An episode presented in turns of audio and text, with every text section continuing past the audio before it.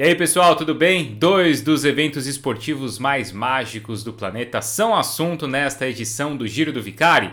Quero falar com vocês sobre Jogos Olímpicos e também sobre Tour de France. E claro que ninguém melhor para falar sobre esses dois eventos aqui no Brasil do que Murilo Fischer. O ex-ciclista brasileiro participou de cinco edições dos Jogos Olímpicos e competiu também três vezes no Tour de France, em uma carreira mágica e muito especial no ciclismo europeu. Hoje, o Murilo Fischer, por ser tão carismático e conhecer tanto os segredos do pelotão, é embaixador do Tour uma espécie assim de apresentador ou hosters para os grandes convidados do evento. Como é que funciona? Ele está dentro da caravana e recebe patrocinadores, autoridades e conta ali dentro é, da caravana e do pelotão como é que funciona tudo nos bastidores do Tour de France. Claro, esse é o assunto aqui, ele vai contar um pouco desses bastidores pra gente. Também vai falar da prova desse ano que começou aí de maneira incrível e ele já traz uma análise das primeiras vitórias de Alaphilippe, também de Mathieu Van Der Poel,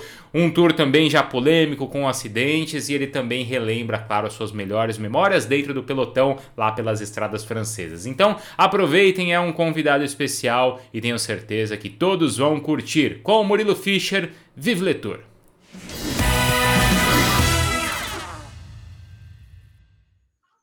Bacana. Sempre muito bom conversar contigo. A gente se viu a última vez no Letap e agora virtualmente. E foram várias entrevistas, hein, que a gente conversou desde lá atrás, a sua época mesmo como como como corredor, né, como ciclista. Nossa, foram algumas, né? Exatamente. Bora para mais uma. Ô Murilo, então vamos lá. O que, que, te dá mais orgulho? Falar que fez três, participou três vezes do Tour de France ou ter participado cinco vezes dos Jogos Olímpicos? Ah, não tenho dúvida alguma que, que são os Jogos Olímpicos, lógico, né? É a, a essência do, do nosso esporte né, é, é, a Olimpíada, né? O objetivo máximo de todo atleta que, que, que sonha realmente ser atleta é os Jogos Olímpicos. Então, e participar de cinco foram foram foram cinco participações é, memoráveis, né? Uhum. Até porque cinco participações nos Jogos Olímpicos mostra a longevidade que você teve em alto nível, né? Exato, principalmente num esporte de endurance, né, de, de, de, tanto desgaste, de tanto treinamento. Lógico que todos os outros também é, né, precisam de treinamento e tudo, mas o ciclismo é, é, é algo diferente. Né? Uhum. Qual é a melhor lembrança que você tem dos jogos? Você lembra assim especificamente de cada um, né? Porque aí a gente está falando, vou voltar então, ó, Rio, Londres, Pequim, Atenas, Atenas e Sydney. E Sydney, quer dizer, de 2000 a 2016, né? Assim, Bruno, é óbvio que toda, como falou, toda participação, né, tem, é, é, tem, tem a sua marca, mas a primeira e a última, para mim, foram super significativas. A primeira, porque, vamos lá, era início de uma carreira, início de um, de um sonho, e estar tá participando é, da, da, prova de ciclismo na, na Olimpíada, em Sydney. Que antes disso, eu participei da abertura, daquele desfile de abertura tal, que para mim foi super mágico. Né? Tá no meio daquilo, o mundo todo está assistindo aquilo e a gente sendo o artista de, desse filme. Ah, e depois, lógico, participar eh, da prova. Na época tinha Marco Pantani, Ian Uric, que para gente que corria no Brasil era um sonho, era só via em revista e televisão esses esses ciclistas. Então essa primeira essa foi a primeira marca né da, da minha Olimpíada e a última no Rio é, poder cruzar a linha de chegada é, e, e receber e estar tá lá os meus filhos me esperando, a minha família foi sensacional. Então, são o começo e o fim foram super marcantes. Uhum. O Uri que ganhou aquela prova em 2000, não foi ele, medalha de ouro? Foi o Uric, exatamente. Foi, é, é. E agora aqui no Rio de Janeiro, o Van Avert, né? O Greg Van Avermaet. Van Avermaet, sim, que foi quem, quem ganhou. Ô Murilo, e bom, e, e três participações no Tour. Agora, além de tudo, além de todas as participações, desde o ano passado você é uma espécie, certo, de embaixador aí do Tour. Como é que funciona hoje a sua relação com a prova? É, ano passado até, né, fiquei com uma, uma, foi uma surpresa feliz. Ah, eles vieram, eles têm esse programa aqui no Tour que eles chamam Embaixadores de Relações Públicas é, que são ex-atletas, ex-ciclistas que tiveram alguma experiência no Tour de France. Ah, para estar tá, é, recebendo e acompanhando alguns convidados especiais do tour é, durante o dia. Né? Então, é, logo de manhã eu já recebo no, no, no Village da, da largada, a gente já recebe os convidados, já faz um bate-papo, já conta um pouco como vai ser a etapa, faz um briefing do dia. Depois eles, lógico, eles passeiam pelo Village, a gente marca um horário para então sair, geralmente é, antes da largada da, do, da etapa, a gente sai um pouquinho antes, é, e quando possível a gente vai né, intercalando com o pelotão, é, se aproxima o máximo possível dos ciclistas para eles terem essa experiência é, de dentro mesmo do, do pelotão. A, proximi a proximidade é, é, dentro do carro ou não? É antes da prova nesse village que você está falando? Ou é durante a competição? É, o, o village, lógico, é no lado da largada, claro. como tem no, no, no, no Letap no Brasil e tal. Ah, essa aproximação é, é, cada cada um de nós tem um carro, né, que acompanha a caravana, que acompanha o pelotão, que acompanha a fuga. Então, óbvio que existe um regulamento, né, tem que ter mais de dois minutos a fuga para a gente poder estar no lado da fuga. Ah. É, Existem algumas algumas é, prioridades também, mas eles presenciam no, no, praticamente dentro do pelotão a corrida. Que legal. E aí vocês vão falando, ó, nesse momento está acontecendo isso, vocês vão ver agora o que vai acontecer, vocês vão passando essa, essa, essa visão de quem já esteve pedalando dentro do pelotão para esses convidados, é assim? Exatamente, exatamente. Até porque eles é, geralmente são pessoas, 80% são pessoas que não são do mundo do ciclismo. Obviamente que a cultura aqui na Europa, né, eles entendem de ciclismo, eles sabem o que é ciclismo, eles uhum. obviamente amam o Tour de France, mas eles não têm essa essa visão, alguns detalhes, por exemplo, a velocidade do ciclista na descida. Quando eu era ciclista, eu não tinha essa percepção que, que anda tão rápido assim. É uhum. difícil, às vezes, acompanhar com o carro. Né? A, a, sei lá, o simples fato de ir no carro pegar uma garrafinha de água, para quem não não vê esses detalhes na televisão, às vezes não mostra. Então, eles não têm essa, essa ideia de pedalar sem a mão, botar 15 garrafinhas dentro da camisa tudo isso eles ficam né, surpresos. Tirar o corta-vento, colocar, troca de roupa, né, é, cara? Essa é. habilidade, é. assim, é muito, é muito curiosa, né? Que pra gente, pra gente passa despercebido, mas óbvio que, que, que é difícil para uma pessoa, entre aspas, normal. Né? Claro. E esses convidados, eles são dos patrocinadores, convidados do pessoal do tour, às vezes da cidade, autoridade, é mais ou menos por aí? Exatamente isso. São patrocinadores, autoridades, uhum. é, futuros patrocinadores. Tá. Né? Uhum. Por exemplo, ontem é, a gente estava com uma turma que vai organizar uma, a, a, próxima largada no 2023. Então, eles estavam acompanhando, vendo, convidados. Uhum. Até por ter sido a primeira etapa, então eles estavam entendendo o que significava ter a primeira etapa de um, de um tour, né? É, Exatamente, exatamente. E quais são os outros ciclistas? Além de você, tem, tem algum outro assim? Quem, quem mais que está aí nessa, que faz esse papel? Tem, vamos lá, talvez eu não lembre de todos, mas tem o, o Sylvain Chavanel. Sim. A Christophe, Le, Christophe Lemevel, uhum. né, que, foi, que foi meu companheiro na Garmin.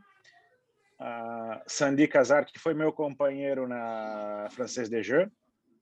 O Leonardo Duque, que é colombiano, que correu na Cofidis é, o Amael Moinar, que correu na BMC, na equipe da BMC. É, vamos lá, quem mais? É... Mas quer dizer, tem uma turma boa, né? Eu pensei que fosse uns dois, três, não. Você tem aí uma meia dúzia, uns sete, oito, mais ou menos. É, aqui nós somos seis, seis ou oito, tá. se não me engano, uhum. que, que a gente faz esse serviço aqui no Tour de France. Uhum. E hoje, quem é o ciclista que essa turma toda vê, assim, que eles têm mais curiosidade, assim, ver? Eu imagino que os franceses, eles olham muito aí para La Philippe, imagino, né? Até pelo primeiro dia dele ter sido também aí espetacular. Ele é o cara, assim, que está parando a França? Exatamente. Até porque, assim, o Alaphilippe, né, já que tu tocou o nome dele, vamos falar dele. Ele hum. é um ciclista é, que depois do Thomas Vauclair, que dava muito espetáculo no Tour de France, ele veio meio que substituindo o Thomas Vauclair. Lógico que num, num outro nível né, de grandeza, de importância para o ciclismo mundial. Olha lá, Felipe, pô, é campeão do mundo. uhum. né? é o atual campeão do mundo, francês, é, pátria do ciclismo, a França. Eles são extremamente, vamos dizer assim, com todo respeito, bairristas, né? com, com, com toda razão. Então, é, depois do que ele fez dois anos atrás, 14 dias de, de, de, líder do Tour de France, perdendo nos últimos dias a liderança, isso criou uma expectativa e uma esperança de um francês campeão do Tour de France, que já fazem uhum. dezenas de anos que, se não me engano, 1986 foi o último francês campeão Sim. do Tour de France. Então, é, pela paixão, pelo amor que eles têm, óbvio que eles querem esse francês campeão pode ser, né? Pode ser o Alaphilippe. Eu honestamente é, acho difícil, né? Por vários fatores. Mas isso nada, nada, nada, nada minimiza ele, né? Sempre um super ciclista. E o quanto os franceses gostam ou estão curtindo essa história do Mathieu Van Der Poel, principalmente pela questão do avô dele, né, do Polidur, agora também vencendo etapa. O quanto os franceses tentam se aproximar ou não? O fato de ser holandês não, não, não gera essa proximidade? Não, é, é, eu acho que óbvio que tem uma ligação muito, né, muito próxima com a França pelo pelo pelo seu avô Raymond Polidor. Ah, mas o que eles, óbvio que eles torcem, né? O, o francês ele torce pro, por um francês, mas é lógico que ele torce pelo ciclismo. Então, quando a gente vê duas etapas como como aconteceram, a primeira e a segunda, de grandíssimo espetáculo, é, isso óbvio que e, e, além do mais, né? O Van der Poel tem uma cara de bom menino, é uhum. super jovem, dá espetáculo, ganhou no mountain bike, ganhou no ciclocross foi campeão do mundo júnior de ciclismo. Então, é, é, a cara nova que o ciclismo precisa, mas e o legal é que tem guerra, né? Ala Felipe, Van der Poel, Van Aert, né? Pogacar, Roglic. É, essa, essa nova né? turma tá Poel, tá dando muito espetáculo. O ciclismo tá tá meio que renascendo, né? Mas isso é legal, porque eu conversei outro dia aqui mesmo com o Alberto Contador, com o Damiano Cunha, o Contador falou assim, cara, eu tenho me divertido muito vendo as provas, porque a geração é uma geração ousada, né? Uma geração que às vezes não se prende tanto ao rádio ou aos medidores, mas assim, é uma, uma geração ousada. Você enxerga isso também, Murilo? Sem dúvida alguma, até vamos já aproveitando falando de tour, vamos falar o exemplo da segunda etapa, que chegou no Muro de Bretanha, quando que algum ciclista, vão entre aspas, das antigas, iria atacar a 18 km da chegada no muro, como fez o, o, o Van der Poel hoje, foi pego depois pelo, pelo Pogacar, Carapaz e tal, e depois novamente atacou e ganhou a corrida. Né? Se fosse o ciclismo antigo, de uns 10 anos atrás, todo mundo ia se poupar o máximo possível nessa, nessa primeira ascensão para fazer o máximo na, na última volta. Então, essa, esse efeito surpresa que eles estão trazendo para o ciclismo, que está muito legal, né? Uhum, mas por que, que você acha que mudou? O que, que você acha que está trazendo, está tá deixando os caras assim? Eu acho que é a própria evolução do ciclismo. Né? Essa nova geração, como eu falei, o, Van, o ele vem do ciclocross, vem do mountain Sim. bike, é uma outra é. é uma outra vibe, vamos dizer assim né? Muito mais natural, muito mais espontâneo, né? Uhum. Muito mais instintivo às vezes, né? claro, sem dúvida. Uhum. Sem falar, lógico, né, que para fazer isso tem que ter um super potencial, né? Uhum, claro, claro. E os caras têm, né? Ele é o que você falou, né? Poxa, um cara que é do ciclocross, um cara que daqui a pouco vai estar em Londres, aliás, em Londres, vai estar em Tóquio e, e vai ser adversário do Avancini, certo? No mountain bike. Essa, essa pluralidade também, essa versatilidade também é muito legal, né, Murilo? Sem dúvida, sem dúvida. Como falou, essa espontaneidade, né? Uhum. O cara é super versátil. É isso que está faltando um pouco no nosso. que está voltando para o ciclismo, né? Sim. Atletas assim, né? E outra coisa que também torna mais, até mais atrativa para nós brasileiros também é os, são os sul-americanos, né? Isso é bacana também ver, né? Os caras tão protagonistas, Murilo. Sem dúvida. É, eu acho, Bruno, que de, uns, de alguns anos para cá o ciclismo ele se tornou muito mais mundi, mundial. Uhum. Né? Não é mais europeu, ele é mundial. Depois que dessa evolução do ciclismo, de muito mais ciência aplicada, é, abriu a, as portas para todo mundo. Antes o ciclismo, eu lembro e, e sempre falo que quando eu fui para a Itália, era um ciclismo de seleção natural. Não tinha uh, o, o mundo o mundo diletante não tinha é, potência, não tinha watts, não tinha... era seleção natural, né? Quem, quem, anda anda, quem não anda não anda. E hoje é, hoje a gente consegue já é, entender melhor um atleta com a ciência, né? Se ele tem potencial, se não tem, né? Não, a, a, peneira ficou mais fina, né? A ciência ajuda a evoluir, né? Fazer o cara evoluir, talvez em determinado ponto que ele não seja especialista, né? Também, né? Exatamente, exatamente. É, a gente acaba, eu acho que com a ciência acaba descobrindo super talentos, né? E, e dando e dando é, e dando uma uma uma garantia que, né? Que esse ciclista ele tem condições para ser um grande um grande atleta. Lógico que o ciclismo para mim sempre foi é, muito mais que watts, que, que, que batimento cardíaco, sempre foi muito mais paixão. Eu acho que tem que estar dentro, né? Porque é um esporte de altíssimo sacrifício. De sofrimento, né? Você lembra o dia que você mais sofreu na tua carreira, Murilo? Ah, eu, eu, eu acho que a gente sofre muito mais nos treinos do que nas corridas. É mesmo? É, é. Uhum. é lógico que é, uma etapa do, de um grande tour, subir um Zoncolan, fazer, sei lá, um Alpe d'Huez duas vezes, correr uma Paris-Roubaix, um Tour de Flandres com chuva e neve, isso, isso é, é, um, é um sofrimento diferente do que aquele sofrimento do treino. Né? Ali no treino, uhum. realmente, a gente, além do sofrimento do treino, a gente tem que se autoconvencer que tem que fazer aquilo ali, porque aquilo vai fazer bem. Então, é, eu acho que o, o, sofrimento maior sempre foi no treino. Porque na prova você está na prova, você está onde você quer estar, né? Você está curtindo aquilo, né? Exato. Exatamente, exatamente. E eu sempre, eu sempre, quando eu estava numa corrida, eu estava treinando, eu sempre, para mim, eu sempre falava, putz, eu tô onde eu quero estar. Tá. Né? Eu, eu tô realizando o sonho de muita gente no Brasil que também queria estar tá aqui, né? Aí eu tive a oportunidade, falei, vou abraçar e, e, e é isso. Uhum, uhum. Quando que você sentiu que o seu sonho estava realizado? Foi naquele momento de Olimpíada? Foi quando você foi é, é, morar fora? Quando você fez um tour, fez um giro? Quando que foi você falou assim, cara, estou realmente realizado assim? Pô, Bruno, eu acho que alguns sonhos eu realizei, outros uhum, não. Uhum. Então, é óbvio que o meu sonho sempre foi ser campeão do mundo e campeão olímpico para mim sempre sempre foi isso. Eu acho que até eu falo às vezes que pô, às vezes eu vejo nessas, na, na mídia social, né, objetivo cumprido, ganhei o campeonato brasileiro.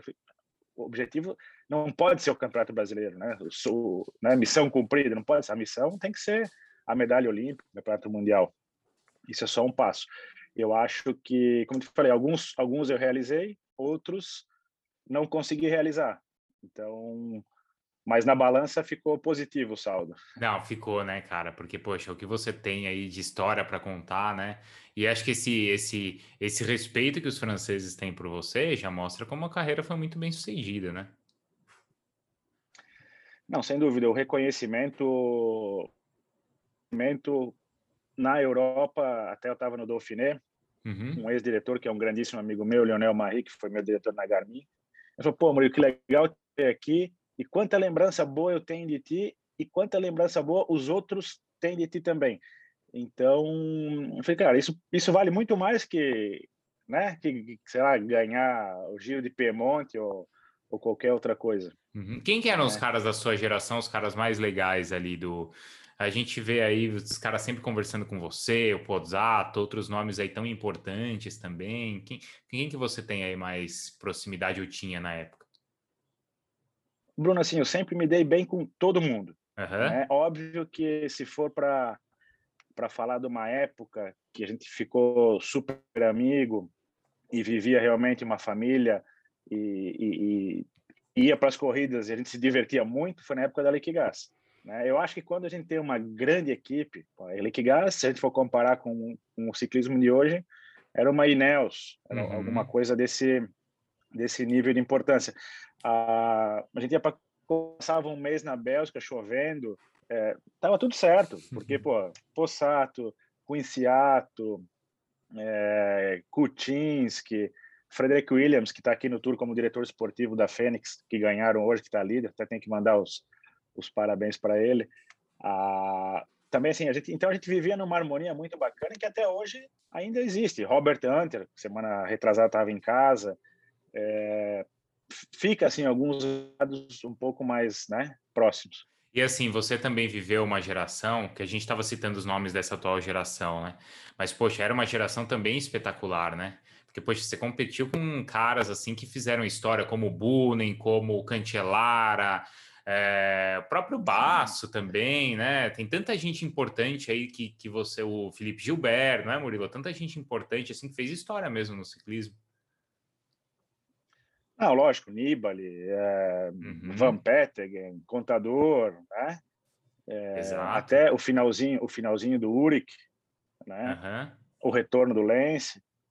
Ah, eu acho, Bruno, lógico que cada é, o ciclismo de comparar. Outro dia até estava lendo, o pessoal comentou, ah, entre é, Froome, Ed Merckx, Wiggins, Armstrong, é que cada cada época tem o seu ciclista e tem a sua a rivalidade, a sua dificuldade, o seu momento. Então, né, como eu falei antes, o ciclismo ele é difícil de comprar porque a evolução está sendo muito rápida, tecnológica, científica, né? Então tem muita coisa que, que não dá para comparar, né? É, e a própria característica de prova, né? Como você citou aí, como o Mathieu Van Der Poel vence, né? Agora as, as etapas também, né? Dinâmica de prova acaba sendo, acho que, diferente, né, Murilo? Também muito, né? Não, sem dúvida, sem uhum. dúvida. A gente, a, gente, a, gente passou, a gente passou de uma época né, de bicicleta de ferro, que não tinha rádio, que não tinha isotônico, que não tinha nada, a hoje bicicleta né, de menos hoje de 6 é um, quilos. Hoje rádio. você tem ali instantaneamente as, os dados, como se fosse uma, uma, os dados da, da Fórmula 1. Exato, é exatamente o mesmo sistema, só que está tendo as informações em vez da máquina do ser humano. Uhum, uhum. Isso é incrível, né? É. Isso, Murilo... isso, isso, isso, isso, muita tecnologia, muita ciência, eu acho que acaba roubando um pouco espaço né, da atitude do ciclista, né? Então, mas essa geração não, não perde isso, né? Acho que no começo a gente até ficou meio assim, poxa, vai tirar um pouco não. a espontaneidade, mas esses caras de hoje não, né? Não, sem dúvida. É, mas é lógico que sempre vão ser, mas são a minoria, né? Tá, tá. A gente vê um Wout van Aert, a gente vê um Van der Poel, um Pogacar. São poucos, lógico, mas melhor uhum. poucos que ninguém, mas mas está sendo bacana sim. Ô Murilo, nessa a gente estava falando dos nomes grandes aí que tinham ali no pelotão quando você estava junto. Como é que o pelotão via na época o Lance?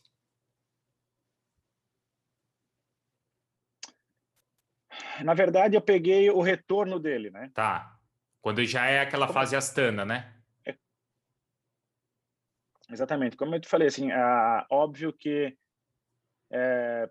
eu posso falar que eu sou um fã dele. Uhum. Né? Não tenho problema em, falar isso.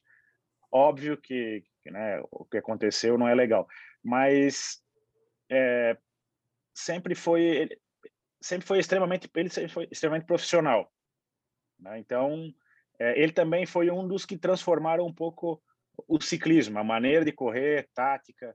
Era um ciclista que, que fazia uma programação, corria duas, três provas por ano, batia o martelo e pronto. Ele fez um pouco, né? Essa nova reformulação do, de planejamento do ciclismo. Né? Uhum. Mas, assim, é, como eu estava falando, ele sempre foi bem visto, né? Uhum. Como, um, como um atleta normal. Até o legal do ciclismo é isso, que é óbvio que o respeito é igual para todo mundo. Uhum, uhum. Mas ali no pelotão ele era um cara da, ele era o cara dessa conversa que você estava citando aí ou não? Ele parecia ser o cara mais fechado, mais focado, mais concentrado no dele, né? É, exatamente, sempre sempre foi. Até pela questão tática, né? Pode ver, ele sempre tinha a equipe sempre armada na ponta, ele estava ali. Isso vamos, vamos ver pelo lado positivo, isso é legal porque profissionalismo, concentração, focado naquilo que está fazendo. A nossa turma do fundão estava mais atrás, meio que na bagunça, conversando. É, é, exato, né? Mas ele, ele muda também o esporte nesse, olhando por esse sentido. Desses caras novos aí, a gente já viu muita briga também de Roglic com, com Pogacar. Como é que você enxerga esses dois? Você acha que esse ano a briga fica entre eles também? Tem os mais experientes? Como é que você acha que vai ser? Bom, é, eu acho que com certeza a, né, a, gente viu na segunda etapa na, na primeira passagem do Muro de Bretanha, que tinha bonificação de 5 segundos, né? Ah, os grandes líderes estavam brigando por esses 5 segundos, então já deu para ver que Pogacar, Roglic, Carapaz, uhum. né? Ala Felipe, por que não? Eles vão estar tá brigando aí pela, pela, pela camisa amarela no final. Então, eu acho que a grande surpresa para mim vai ser Carapaz. É mesmo? que já tem a história também no giro, né? Mas você acha que ele, ele é cara para brigar? Ele é cara para brigar. Eu acho que o que joga contra a ele são os dois contra-relógios, são um pouco. Né? Não é tão a especialidade dele. Por outro lado, é, eu percebo que a equipe mais compacta, mais sólida para fazer um grande trabalho no, no, no, Tour de France é a Ineos. Então, a equipe, a força da equipe joga a favor dele. Lógico que né? Vai depender dele nas montanhas e fazer diferença. É, e eles têm, já têm mostrado isso em todas as grandes voltas, né? Como eles também são muito fortes nessa. O que rodou o mundo, assim, logo na primeira etapa foi aquela confusão, aquela queda toda, né? Como é que foi isso? Onde é que você estava naquele momento, Murilo? Você estava perto, assim, ali? Você estava... Como é que foi? Como é que você ficou sabendo daquela queda? É, eu estava do, do primeiro acidente, uh, eu estava a caminho da, da chegada já, né? É, como a gente tem o rádio, o rádio uhum. tour que todas as equipes ouvem, tem todas as informações, eu também tenho no carro, então eu, eu ouvi esse acidente pelo rádio, toda essa confusão, essa tensão, logo, né, de primeiro momento, é, obviamente que eu esperava já é, acidentes, na, principalmente na primeira, segunda, nessa primeira semana, porque é muito é muito estresse, é muito nervosismo, né? Ah, oi, Bruno. Voltou, voltou. Pode ir. É, perdi aqui. Ah, a primeira semana do tour é sempre muito estressante. Então, acidente é normal, é, né? Óbvio que é, ruim, mas é super normal. É, faz parte da, da, do grande tour. Mas eu não sabia o motivo. Falei, bom, um acidente normal. Não sabia o motivo, né? De um, infeliz cartaz que causou um, um mega tombo do, do pelotão. Ah, então, essa estava a caminho da, da, da, chegada. E o segundo tombo ali a 8 quilômetros, que inclusive o Frume sofreu bastante, aquele tombo gigantesco, a alta velocidade, eu já estava chegada e eu assisti pela, pelo telão da, da chegada. Uhum. Mas, é, óbvio, é, é, eu até acho, honestamente, que, que teve até pouco acidente pelo nervosismo que é o primeiro dia do, do, de um grande tour. É uhum. É muito nervosismo. É, acontece assim, Bruno, que algumas equipes não têm um grande líder para geral. Então, eles estão eles estão ali para brigar todos os dias. Todos os dias é uma corrida individual. Então, vai ser guerra. As equipes que têm o líder vão estar tá trabalhando para esse líder para estar tá na frente. Então, uhum. é, é, todo mundo quer estar tá na frente, todo mundo quer brigar para não perder tempo, para não perder é, né, gastar energia. Então, todo mundo quer estar na frente para correr menos risco possível de tombo. E isso acaba acontecendo que aumenta a velocidade e o risco de acidente fica maior. A gente viu isso a 8 km da chegada. Né? É, não, não foi culpa de ninguém, foi culpa do estresse da, da, né, da, da, máquina dos ciclistas que aumenta a velocidade, aumenta, aumenta, e chega um momento que, que qualquer erro é fatal, né? Aí, primeira etapa, acho que está todo mundo ansioso e com energia, né? Porque ao longo das etapas, aí, ah, acho que algumas equipes devem pensar, não, já foi desgastante para a gente ontem assim, amanhã a gente tem tal dia, mas o primeiro dia tá todo mundo naquela adrenalina, né, Murilo? Sim, sim, sem dúvida. Primeira sem semana, dúvida. né? É, exatamente, é a primeira semana. O, depois, lógico, depois que a classificação geral se estabiliza, tem o líder e tal, fica tudo muito mais é, é, fluido, né? Tem mais respeito. O primeiro dia né, é, é, literalmente guerra, né? Uhum, uhum, uhum. As equipes, Murilo, quando elas trabalham e elas olham assim as etapas, elas planejam um tour assim, olhando as 21 etapas, ou é dia a dia naquela reunião pré-etapa que, que a equipe define exatamente o que vai fazer? Como é que é essa, como é que é essa conversa assim entre os ciclistas? Como era com você? Não sei hoje assim se mudou muito. É, bom, eu vou eu vou dar um exemplo então. É, quando eu corri o tour com a Liquigás, que a gente tinha, por exemplo, o Possato na equipe. Uhum. Ah, óbvio que né, é, é, a equipe não pode estar todo dia brigando pela etapa, porque é extremamente desgastante. Tu anda bem na primeira semana, depois é, é morro abaixo e não tem o que salva, né? Uhum. Então, é óbvio que era feito uma, um, um estudo, né, um, uma, uma, reunião geral do Tour de France, o comportamento das etapas, e a gente, como não tinha um, um grande líder para a classificação geral, lógico que tinha o Nibali, que acabou né, conquistando a camisa branca, depois perdeu para o Schleck e tal, mas é, o, o, nosso grande capitão era o Possato, então ele escolheu duas, três etapas, que era adapta né, as qualidades dele, e a gente corria em função dessas etapas, né? Uhum. É, se a etapa de amanhã, por exemplo, fosse a etapa do Possato hoje, era se esconder no meio do pelotão, recuperar o máximo, energia para amanhã, sim, né, tá pronto para para batalha.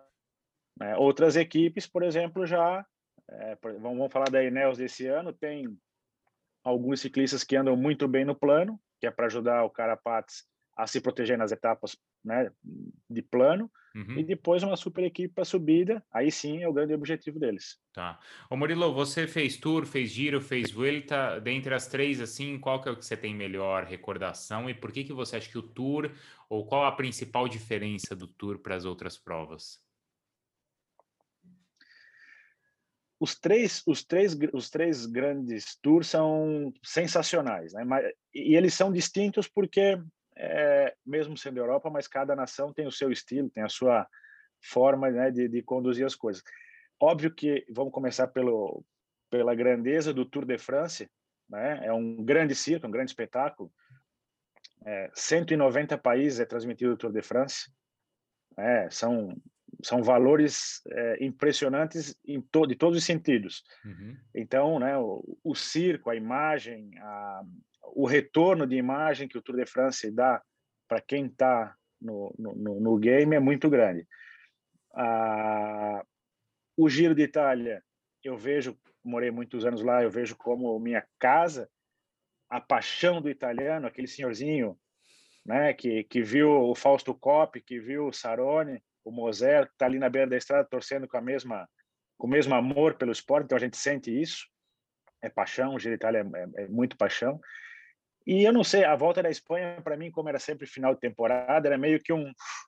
Né, as, as etapas largam uma, uma e meia, duas horas da tarde, a gente jantava às dez da noite, é tudo uhum. meio que. É, né, mais tarde, mais relax. Eu gosto muito dos espanhóis, então eu tinha esse, esse gosto de estar na volta da Espanha também. São três provas, obviamente, super importantes e distintas, né? Você se divertiu nas três, sofreu nas três, suou nas três, certo? Total. Murilo, é, bom, eu imagino que você esteja se divertindo muito agora também nesse papel aí de embaixador, né? Então eu vou desejar aí boa diversão para você, porque ainda temos aí mais duas semanas e meia aí de prova para você trabalhar e se divertir também. Não, bacana. Eu sempre a, a bicicleta para mim sempre foi paixão e sempre me diverti muito. Sempre, sempre tive a, a, essa consciência que eu estava fazendo o que eu gosto, o que eu quero, então eu pegava isso como como prazer mesmo e se tornava sempre muito leve, né, todo esse treinamento e, e tudo mais. E está sendo aqui assim também, né, uhum. voltar, rever os amigos, né, é, acompanhar o ciclismo de uma, de uma forma diferente, entender que o que a gente fazia era magnífico, era grandioso, né, está é, tá sendo muito legal. E, e quando você olha, te dá vontade, assim, de entrar no pelotão de novo ou não? Olha, é, uns dias atrás, com o Sato, a gente fez 160 quilômetros, sofri para burro, não, vontade de fazer isso não tenho mais. Passou, de pedalar né? bastante. Passou, tá bom, tá bom. Murilo, obrigado, viu, pela atenção aí. Muito legal conversar com você aí mais uma vez e, e boa sequência aí de jornada para você. Imagina, obrigado. Eu que te agradeço. Um abraço, Bruno. Até mais. Valeu, até mais.